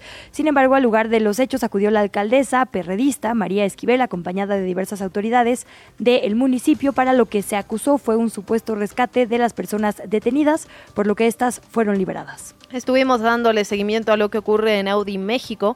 El secretario general del Sindicato Independiente de Trabajadores, justamente de Audi México, César Horta, aseguró que la empresa busca declarar inexistente la huelga estallada el pasado 24 de enero en la planta de San José, Chiapan, Puebla. El líder sindical dijo que Audi ingresó una solicitud ante el juez del Tribunal Federal Laboral, a la cual se le va a dar seguimiento. Pero por otro lado, por el lado de la empresa, el presidente ejecutivo reiteró que se hizo la invitación al sindicato para retomar las pláticas. Señaló que la planta es una de las armadoras con salarios y prestaciones más competitivos, según, según ellos, y que sin embargo no informa que la compañía solicitó la inexistencia de la huelga. Veremos cómo sigue este tema. La Fiscalía General del Estado de Coahuila procedió en contra de Jennifer N. por su presunta participación en el homicidio de una mujer. Usted recordará este caso al final del partido entre Monterrey y Santos. Tras la audiencia se tomó la decisión de mantener en prisión preventiva justificada a Jennifer N., por lo que se quedará mientras sucede su proceso en el Cerezo de San Pedro, por lo menos hasta la siguiente audiencia que está programada para el 29 de mayo. Además de la persona que desafortunadamente falleció, la Fiscalía informó que hay ocho personas que resultaron lesionadas y que fueron ya dadas de alta. Clara Brugada, por su parte, candidata de Morena para la jefatura de gobierno capitalina, se reunió con el Consejo Asesor, discutieron propuestas y estrategias que aborden los retos actuales que enfrenta la capital. En esa junta destacaron los nombres del ex subsecretario de Derechos Humanos, Alejandro Encinas, y también estuvo Omar García Harfush. Además, participaron investigadores, especialistas académicos que han trabajado en el análisis de los temas relevantes para la ciudad. Hablamos de Salvador Guerrero Chiprés, Oscar Monroy, Consuelo Sánchez, entre otros. Eh, lo que se dijo, en lo que llamó la atención, fue que Harfush agradeció a Clara Brugada por permitirle formar parte de este consejo. Destacó también que la finalidad es trabajar en beneficio de la ciudadanía, ofreciendo propuestas sólidas y bien fundamentadas. Del otro lado, el aspirante del Frente Amplio, integrado por el PRI, el PAN y el PRD por la Ciudad de México, Santiago Tabuada, no se llama Fuerza y Corazón en la ciudad, ¿verdad? ¿Solamente es el de Xochitl? Yo creo que solamente. No he escuchado que Tabada lo ah, haya creo que usado este, vamos a este averiguar a cabalidad, pero. Pero bueno, por lo pronto del Frente Amplio habló sobre los tiempos de traslado aquí en la capital. Publicó un mensaje a través de sus cuentas oficiales de redes sociales donde dijo o u opinó que las mañanas se han convertido en un mar de lentitud en el metro de la capital. Dijo que siempre hay algo que falla y hace que todo se retrase y finalmente cerró sus publicaciones deseándole éxito a el alumnado de la UNAM que volvió a sus clases. Hablamos también del precandidato a la jefatura de gobierno por Movimiento Ciudadano, Salomón Chartorivsky, que publicó un video en redes sociales en donde denunció la situación de desabasto de agua que se vive en la Ciudad de México, tema que hemos estado platicando en este espacio. Escuchamos. La ciudad se está quedando sin agua. Piensa en la ciudad como si fuera una casa y el Cuchamala como un rotoplas que a partir de la tubería le da agua a las y los chilangos. Hoy, además de que ese rotoplas está casi vacío, la tubería que lo transporta en cinco años no ha recibido mantenimiento y no se han reparado las fugas. Como consecuencia, el desabasto de agua en la mayoría de las alcaldías es inevitable y muchas ya lo están sufriendo. Y más que pensar en la siguiente elección, hay que pensar en la siguiente generación. Bueno, también propuso, aunque no se pueden hacer propuestas, pero platicó sobre un plan de fuga a cero para reparar todas las fugas del sistema de tuberías de la ciudad y de que cada alcaldía cuente con su propia planta de potabilización de agua. Lo siguiente sería un plan de ríos y lagos que estén alrededor de la Ciudad de México, ayudando de un programa de reforestación en el sur. También señaló que se necesita un fondo exclusivo para la gestión del agua aquí en el Valle de México y finalmente fomentar entre las y los ciudadanos una mejor cultura de agua para ahorrar. La entrevista. ¿Ya estás grabando? Traemos un programa bastante preocupado por lo que pasa en las redes sociales el día de hoy. La semana pasada nos encontramos con una nota del periódico El País sobre la gente que está atrás de los algoritmos. Claro, se nos hace pensar que es inteligencia artificial. Lo cierto es que la inteligencia artificial tiene que educarse de algún lugar y normalmente ese lugar son personas. Esto tiene múltiples desventajas. Uno es que las personas con acceso a Internet normalmente son de cierto estrato económico, cierto color de piel, cierto género, pero lo cierto es que también para educar a los algoritmos, para que usted abra su Facebook o su Instagram y no le aparezca contenido violento, no le aparezca contenido explícito, alguien tiene que pasar horas calificando imágenes y diciéndole al algoritmo esto es una imagen explícita, esto es violencia.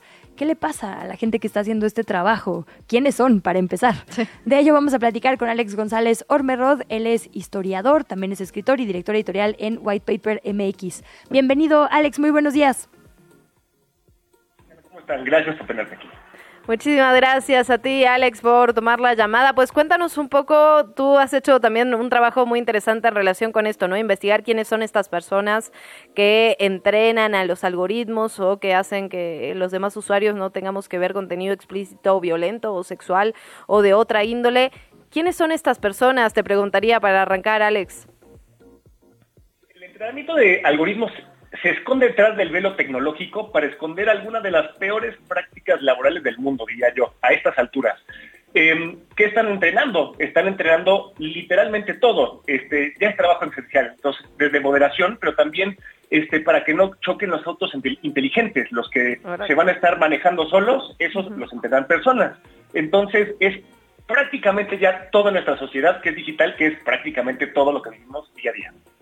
Alex, sobre esto que nos dices, o sea, como que lo han vendido las empresas de tecnología justo como, no, es que en realidad, claro, la máquina está calculando, por ejemplo, el caso que dices de los coches, los espacios a través de fotografías satelitales para que no choques. Lo cierto es que sigue habiendo personas atrás de todos estos procesos. Deberíamos preocuparnos porque les pagan muy mal. Son sistemas este, globales en donde tenemos a personas en Kenia, en Brasil, en Venezuela, en Filipinas, este, no sé si le suena a lugares donde pues, se paga poco o hay precarización del trabajo. Eh, Oye, Alex, te vamos a interrumpir un segundito porque nos dicen que se escucha tu audio como si estuvieras muy lejos, como en algún tipo de altavoz. Te va a contactar directamente la producción para que podamos tener un audio de mejor calidad y no nos perdamos parte de tu análisis, pero básicamente lo último que escuchamos, Luciana, fue, son eh, países donde normalmente estas tecnológicas llevan trabajo para pagarles mucho menos de lo que serían los salarios mínimos en sus países para que hagan estos entrenamientos de los algoritmos de los que finalmente eh, se nutre o beneficia a todo el resto del planeta. Parece que ya te recuperamos, Alex. Aquí ando, sí. Ah, mucho mejor. mucho mejor, sí. sí. Este, sí, entonces tienden a ser personas a quienes se les puede pagar poco y explotar durante muchas, muchas horas al día y con base en ese trabajo estamos tomando decisiones pues, tecnológicas bastante preocupantes cuando se trata de nuestra seguridad en los autos o qué pueden ver este, pues, los niños y pues, las personas en, la, este, en este, ciertas este, pues, ciertos programas de inteligencia artificial. El texto que hablan ustedes del país habla de Barcelona, de España, de Meta, pero ya desde hace años, diría el año pasado fue bastante preocupante, eh, en Kenia se fueron hasta el Parlamento para quejarse de que ChatGPT el este el programa de inteligencia artificial, el chat este, de inteligencia artificial, estaba usando a trabajadores de Kenia con exactamente las mismas quejas, muchísima exposición a violencia, a acoso sexual, y ellos no les habían avisado que iban a experimentar eso cuando estaban moderando ChatGPT. Qué locura, Alex. A ver, cuéntanos un poquito cómo es ese trabajo tal cual. Es una persona que me imagino que está subcontratada, ¿no? Me imagino que no trabaja directamente para Meta o para estas eh, grandes compañías de tecnología y que trabaja, digamos, remoto en su horario, en su tiempo y que tiene que ver directamente todas estas imágenes y calificarlas o cómo funciona.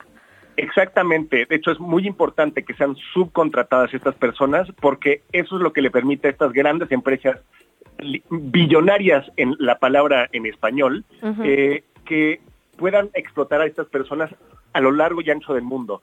Eh, imagínate que eres una mujer, mamá soltera en Brasil y este, todos los días madrugas para trabajar en la madrugada, porque no solo estás trabajando remotamente eh, porque pues te conviene, te tienen trabajando en todo el mundo porque obviamente trabajas cuando ellos quieren, entonces suena tu alarma a las 7 de la mañana porque hay trabajo a esa hora, entonces trabajas de 7 de la mañana, llevas a tus hijos a la escuela, regresas corriendo para seguir trabajando. Cada una de estas este, actividades normalmente tiene un costo, entonces cada clic es alguna milésima de dólar y entonces tienes que dar clics para decir, por ejemplo, esto es un coche o esto es un este un puente, esto es mm. una silla o este es un este asiento de avión. Ese tipo de preguntas las empieza a hacer para que pues este te te entienda como ser humano la máquina. Es importante también que sea a nivel global porque pues la inteligencia artificial a fin de cuentas depende muchísimo de el lenguaje, entonces para que entienda acentos regionales, diferentes idiomas, entonces también por eso es importante que sea a escala global. Alex, ¿y cuál ha sido el destino, digamos, de estas personas que se han manifestado contra estas transnacionales, diciéndoles, oye, esta explotación eh, tiene consecuencias para poblaciones tangibles, ¿no? Digamos, claramente no están haciendo esto en sus países, pagando lo que haría falta, teniendo el cuidado psicológico y de salud, digamos, que haría falta, lo están haciendo en huecos legales. Entonces, ¿qué pasó con este caso, por ejemplo, que nos cuentas de Kenia y qué podría pasar con la discusión en general? Pues justamente porque son huecos legales es muy difícil este, la rendición de cuentas, pero es aún más triste la historia.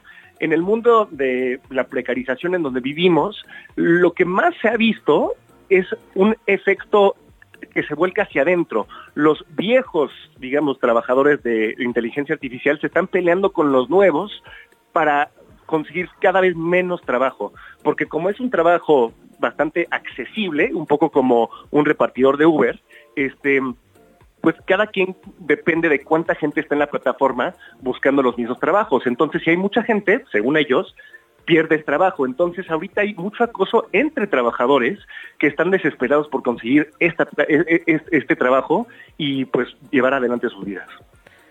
Pues qué locura, la verdad, lo que lo que nos comentas y, pues una vez más, ¿no? Este, estas empresas que además tienen como esta narrativa, estas imágenes de grandes lugares para trabajar, con muchas prestaciones y sí, lugares. La trajinera famosa de la oficina. exactamente. Y bueno, atrás, atrás de todo eso está esta otra situación que nos comentas Alex, de trabajadores como subcontratados en países precarizados donde se les explota y además se les daña de manera irreversible, porque si no se atiende la salud mental, pues se vuelven lugares difíciles de los cuales volver, pues.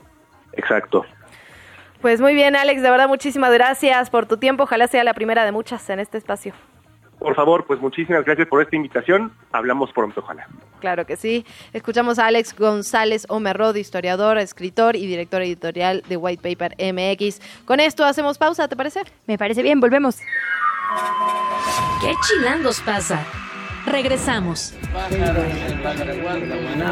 La mañanera. Quieren prohibirla, imagínense. Son las 8 de la mañana con 31 minutos. Vamos a la información más reciente de la conferencia matutina del presidente López Obrador. Está presente el doctor Alex Barsh.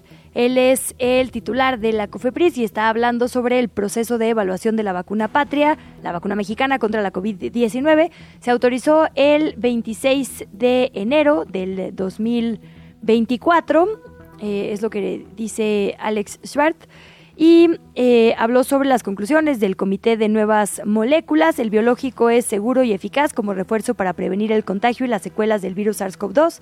Para personas mayores de 18 años mostró efectividad equivalente a los otros biológicos que ya se aplican en México. Eh, protege a la población frente a las variantes de COVID-19 y dice la opinión del comité fue unánime y positiva para la utilización de la vacuna patria. Estuvo por ahí también Zoe Robledo, eh, que habló de otros temas de salud. Antes de eso, a partir del 15 de febrero, la COFEPRIS otorgará a Bimex el certificado de buenas prácticas de manufactura, con lo que podrá iniciar la fabricación de la vacuna patria de entre 1.7 y 2.5 millones de vacunas. Por otra parte, las autoridades hablaron sobre la situación del país en cuanto a la temporada invernal, a las enfermedades respiratorias. El subsecretario de Salud, Rui López Riadura, informó que actualmente los contagios de COVID se han incrementado, a diferencia del inicio de la temporada donde se registró particularmente un aumento en influenza y virus sincital respiratorio. Las autoridades federales hicieron un llamado a la población para aplicarse la vacuna de COVID-19 y evitar con ello que la enfermedad se complique y resulte en una hospitalización o en complicaciones severas. Compartieron, de hecho, información, datos, datos sobre camas ocupadas. 6% de camas ocupadas generales, 1% de camas ocupadas con ventilador. En, de influenza son 76%, por, 76% de cobertura de vacunas y en COVID-19 28% de cobertura de vacunas. La salud en tus manos. Con el doctor Mauricio Rodríguez de la UNAM.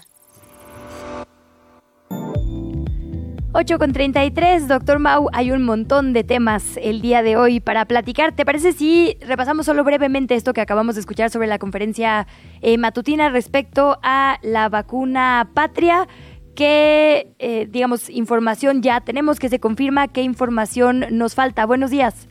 Hola, ¿cómo están? Luisa, Luciana, buenos días, saludos ahí al auditorio también. Em, pues el viernes se reunió el, el, Comité de Moléculas Nuevas de la COFEPRIS, que es uno de los trámites que se tienen que hacer para el registro de los, de los medicamentos y vacunas.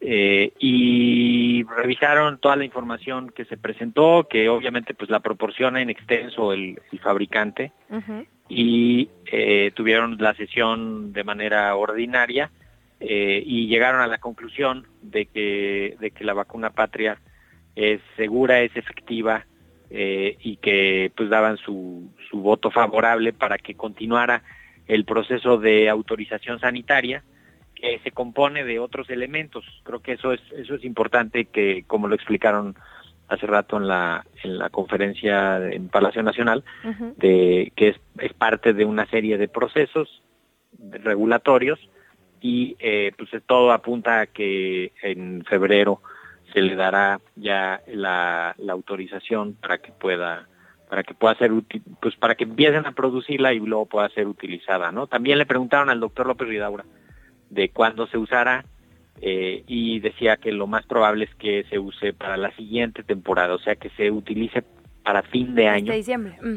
Porque ahorita ya estamos pues con, con Ardalá y con Sputnik abastecida eh, y además pues ya queda queda la mitad de la temporada, o sea, en todo caso seguramente igual, ¿no? Van a sacar unas dosis para la foto y van a hacer algo así mediático, pero para fines prácticos eh, seguramente se esperarán al, hacia finales de año cuando empiece la siguiente temporada, lo que es bueno porque tal vez pueden en ese tiempo alcanzar a hacer la, la nueva actualización y entonces sacar una patria actualizada ya con, incluso con JN1 sería sería lo ideal, que es la subvariante que está circulando ahorita. Claro y, y eso pues estaría, estaría bastante atractivo.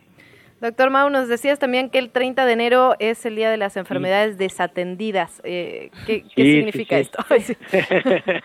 sí, fíjate que, que pues es como traer esto de los días mundiales, ¿no? Para hablar de los temas de salud. Obviamente el tiempo no alcanza, pero, pero las enfermedades desatendidas son un grupo de enfermedades que pues generalmente están vinculadas con condiciones de pobreza eh, y situaciones de vulnerabilidad y que el, mundo económico de grandes intereses comerciales no le pone atención porque no le causa tanto problema directo. Entonces, son un grupo de enfermedades que, para decirlo así rápidamente, ocurren, le ocurren a los pobres por por decirlo tajantemente, y, y entonces hay muy poco desarrollo, incluso para el diagnóstico, para el tratamiento, para, para las vacunas, ¿no?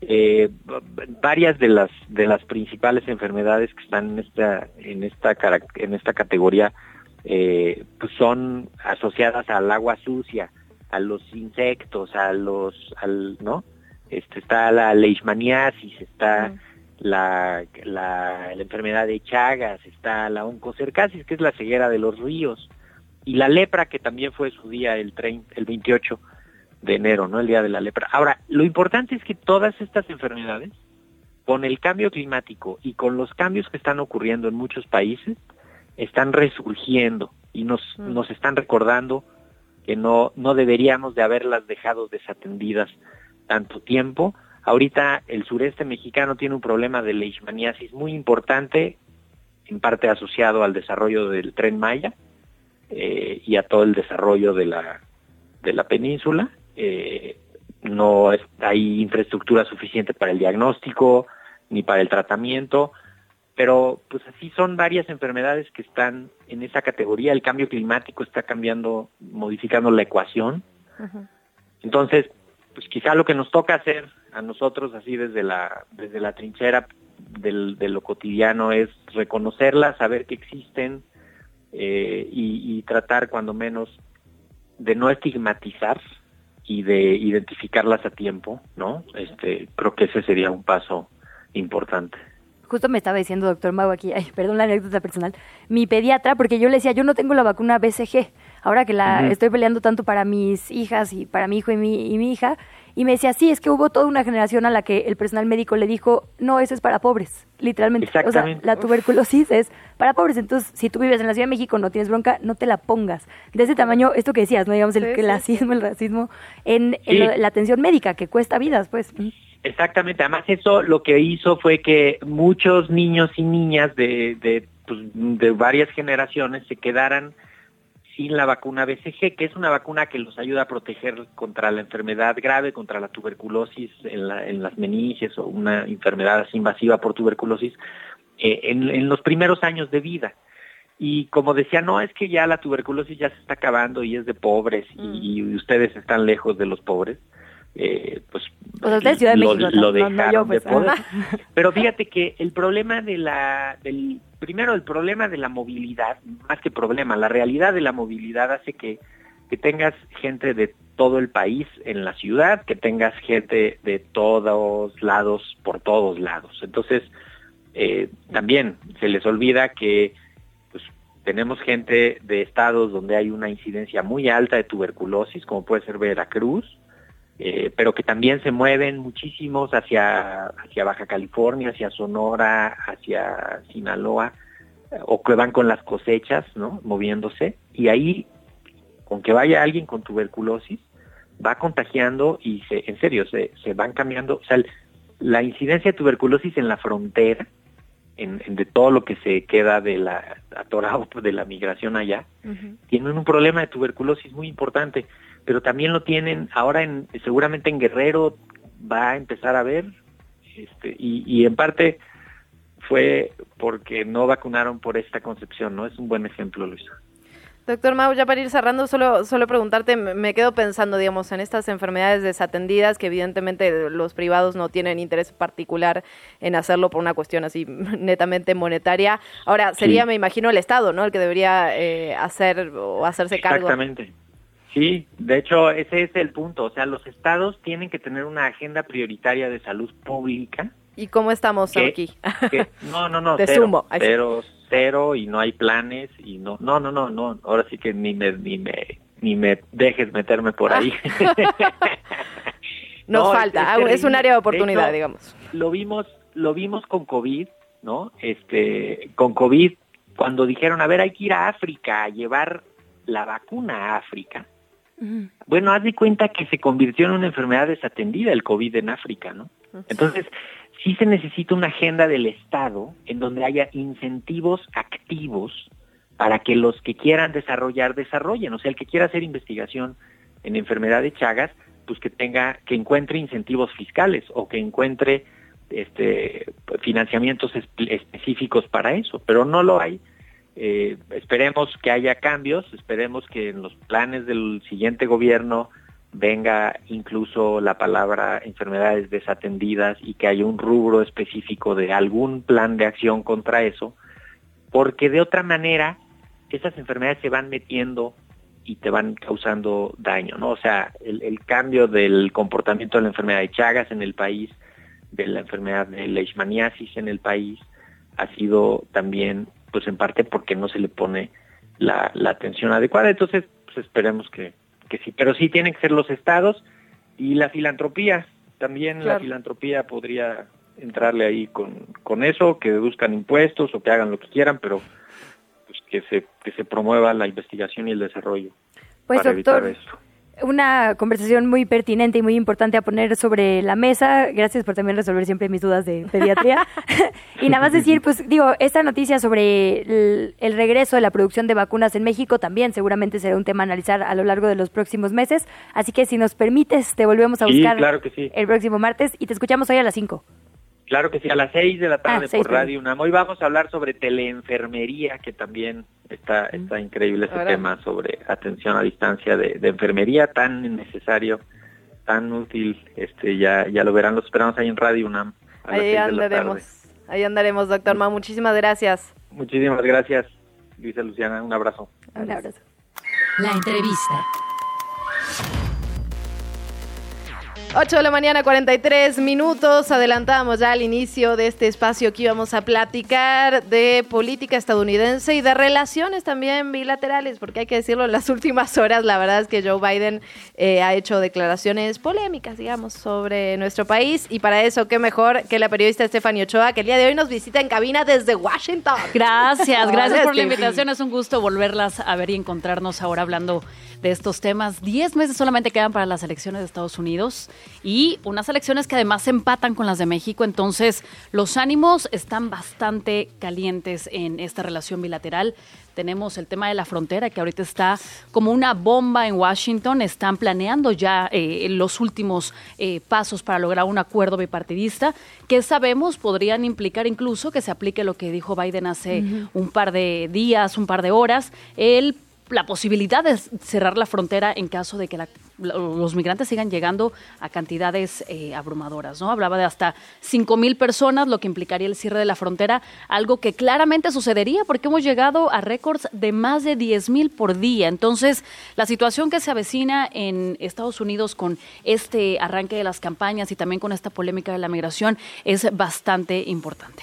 Estefi, preguntarte ahí por dos cosas. Primero, ¿ves un, digamos, una subida de tono de Joe Biden, un poco viendo que esa subida de tono quizá es lo que tiene a Donald Trump con los números de preferencia que tiene? Y dos, ¿qué significa, digamos, cerrar la frontera? Porque en estricto sentido está cerrada para las personas migrantes, ¿no? Entonces, ¿qué, qué significaría esta medida que, como bien dices, está por aprobarse o discutirse? Bueno, de entrada yo creo que es una jugada política bastante inteligente de Joe Biden. Curiosamente, a lo largo de los primeros tres años no aplicó algo similar y ahora que estamos en esta en este arranque de campañas sí está tomando una decisión mucho más fuerte. Ahora. Lo que aquí está por verse si, lo- si eventualmente se logra este acuerdo. Trump ya dijo, yo no quiero que esto se apruebe porque en caso de que esto suceda, la bolita se la... En este caso, el punto se lo gana Biden, ¿no? Claro. Porque sería Mm. Biden el que en este momento dijera, yo cierro la frontera. Y Trump es el que quiere cerrar la frontera. Él quiere que ese, esa, Esa idea fue primero mía, dice. Claro, él dice, esa idea no me la van a robar los demócratas. Entonces, eso está, eh, por un lado, lo que implica políticamente. Pero el- en el tema físico, en el tema del día a día, del intercambio internacional que hay entre los dos países, bien lo dices, Luisa, la frontera está cerrada. Lo que implicaría es que cuando entren los migrantes se les deporte inmediatamente, en este caso bajo el título 42, ¿no? Eh, hoy escuchaba justo una entrevista con Nikki Haley, que es la posible, bueno, quien ahora está compitiendo contra Donald Trump para lograrse la banderada. Ella decía, lo que se necesita es que se vuelva a imponer el quédate en México, algo que implica una decisión bilateral, pero que eventualmente vemos para dónde va la tirada desde el lado republicano, algo que también ha considerado Donald Trump, que se aplicó con Donald Trump, pero en este caso esta medida únicamente implicaría deportar inmediatamente a los migrantes y cuando se rebase la cantidad decidida, pues entonces simplemente no aceptar a nadie más ni por asilo, a menos de que sea una situación humanitaria de situaciones eh, pues increíbles, ¿no? Estefi, en ese sentido decías, digamos, todas estas decisiones evidentemente tienen un impacto en lo electoral y están pensadas políticamente para lo electoral. Lo que vimos en las últimas semanas en estas internas que ya empezaron es un Donald Trump pues casi que arrasando, ¿no? En, en las internas republicanas. ¿Qué explica esta situación? Te preguntaría, ¿cómo se, cómo se lee desde allá sobre todo, ¿no? ¿Qué lectura tienen desde el mismo Estados Unidos? Bueno, por un lado es que Joe Biden no ha hecho el trabajo que esperaban, ¿no? Eh, la aprobación de Joe Biden no alcanza ni el 35%. Estamos hablando que es de la desaprobación más alta que han tenido los últimos presidentes en varias décadas. Y esto nos habla de que son puntos que Trump aprovechó para ganar y convertirse en la víctima permanente durante los cuatro años del gobierno de Joe Biden. Hoy salió una encuesta de ABC News que dice que Trump contra Nikki Haley lleva el 73.5% de aprobación del lado republicano. O sea, Trump es por certeza quien va a ser el próximo candidato y muy seguramente podrá incluso hasta hablarse de que el presidente que después de haber sido derrotado regresa a la presidencia en, si no me equivoco, más de 100 años. Entonces, este fenómeno político no solamente nos habla de una derrota importante para los demócratas, sino de cómo, a pesar de la gravedad de algunos dichos de Trump, de sus políticas, de sus medidas, de la polarización, ha sido lo que ha triunfado en los Estados Unidos en medio de una situación que todavía se sigue viviendo con crisis económica. Ahora, Estefi, no es, no es, digamos, únicamente un tema del discurso, porque si, digo, por ocio vimos los debates justo entre la- los aspirantes y las aspirantes a ser eh, finalmente el candidato republicano, lo cierto es que había posturas todavía más a la derecha de Trump, lo cual eh, ya es mérito, ¿no? O sea, es bastante complicado. Entonces, no solo es un tema de eso, es un tema quizá anti-establishment, o sea, es como esta combinación de discurso pues conservador de derecha y que él se asume, digamos, fuera de la clase política que tiene muy desencantada a la gente? Esto por un lado, pero además, Luisa, todavía, aunque ya Estados Unidos se recuperó en materia económica después de la pandemia, todavía sigue siendo la primera causa, ¿no? O la primera razón por la que las personas están decidiendo para dónde van a votar. Aunque la economía se ha recuperado, eso no implica que la inflación se, rever- se revirtió y entonces lo que te costaba el café hace tres años, ahora te vuelve a costar lo mismo. No, la, la economía sigue siendo bastante complicada para las familias y es algo que Trump sí tenía en control por distintas situaciones. Él no tenía la pandemia hasta el final, pero bueno, desafortunadamente le toca a Biden toda esta, pues digamos, la cola de la pandemia y esto es el resultado que sigue afectando a las familias y es por lo que muchos van a salir a votar. La gente no va a salir a votar por el tema de migración, probablemente sí algunos, pero no es la prioridad. La gente quiere que la economía esté segura y haya trabajo. Eso que dices es fundamental, están votando con el bolsillo tal cual, que es algo que ya habíamos visto, ¿no? Incluso... Pensé que ibas a decir tú en, tú en calidad de argentina. no, o sea, afroamericanos que incluso apoyan a Trump simplemente por una cuestión de me va mejor económicamente y punto. Steffi, ya para ir cerrando, pero me quedé pensando en esto que decías sobre la aprobación de Joe Biden. Eh, si esa es la aprobación y se sabe que se vienen unas elecciones complicadas, ¿por qué los demócratas lo eligen como candidato? Digamos, parecería como eh, mala decisión, ¿no? Sí.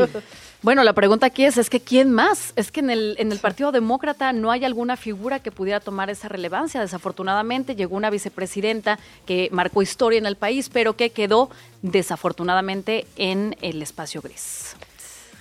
Pues mucho que seguir, como bien dices. ¿Cuál es esta frase famosa? Estornuda Estados Unidos y acá nos da, Nos da influenza catarro. o- Sí, sí, sí. Bueno, in- inevitable, la verdad, sí, analizar esto y, como bien dices, a la luz, además de un discurso que se endurece, lo cual Sí. siempre es una mala noticia para México. ¿Dónde seguimos tu cobertura, tu trabajo, Steffi? ¿Dónde vemos tus redes? Bueno, en Twitter arroba Steffi Ochoa y en Instagram stephanie.ochoa.orozco. Ahí andaremos Gracias. la cobertura, dándole Sí. seguimiento. Gracias, Steffi. Gracias por la invitación. Este es un reporte especial desde las calles de Chilangolandia.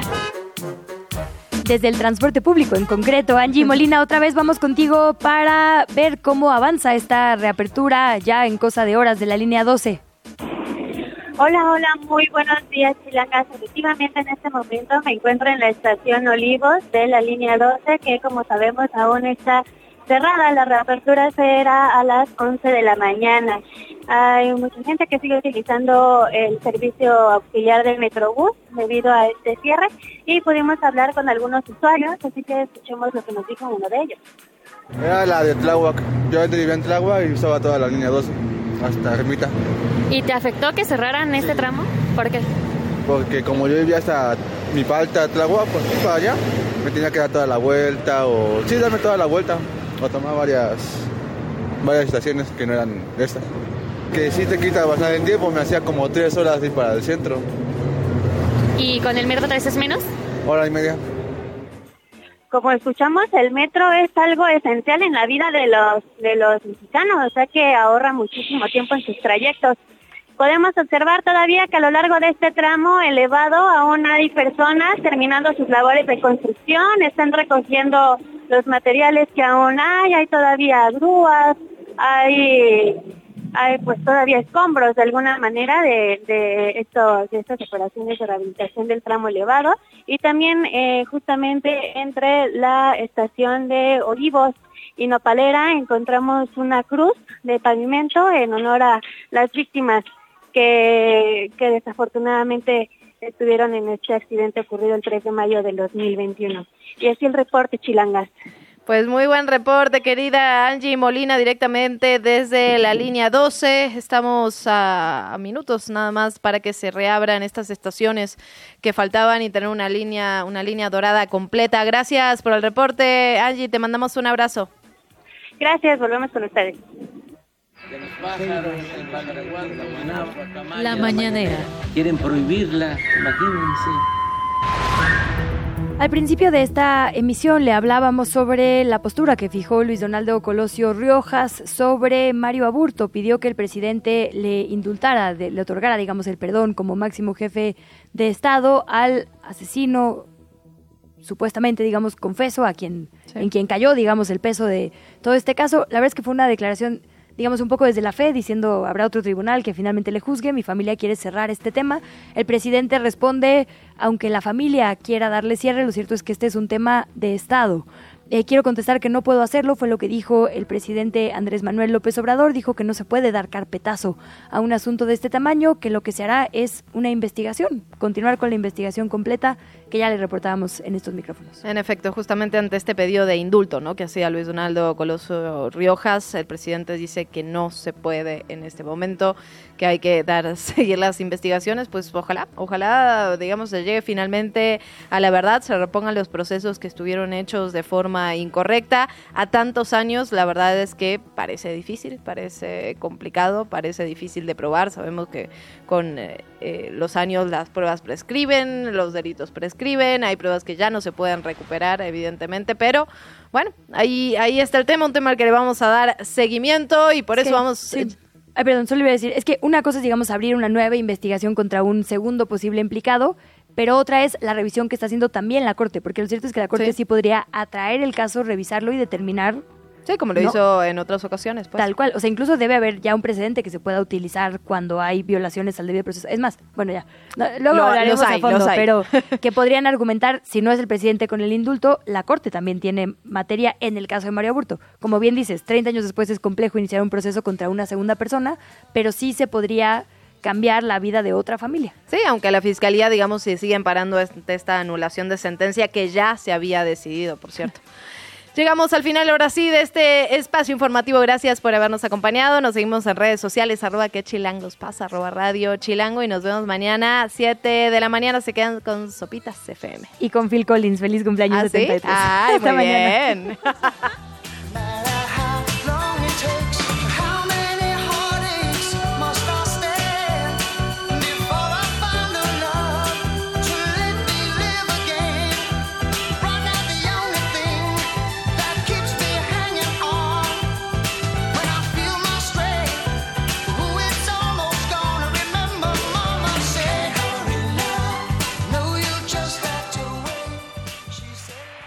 Llegamos al final de ¿Qué chilangos pasa? Recupera nuestra información en las redes sociales de Chilango. En el siguiente programa te esperamos con más información y entretenimiento. Nos escuchamos de 7 a 9. Amanece, sobrevive, infórmate y disfruta la ciudad con nosotras.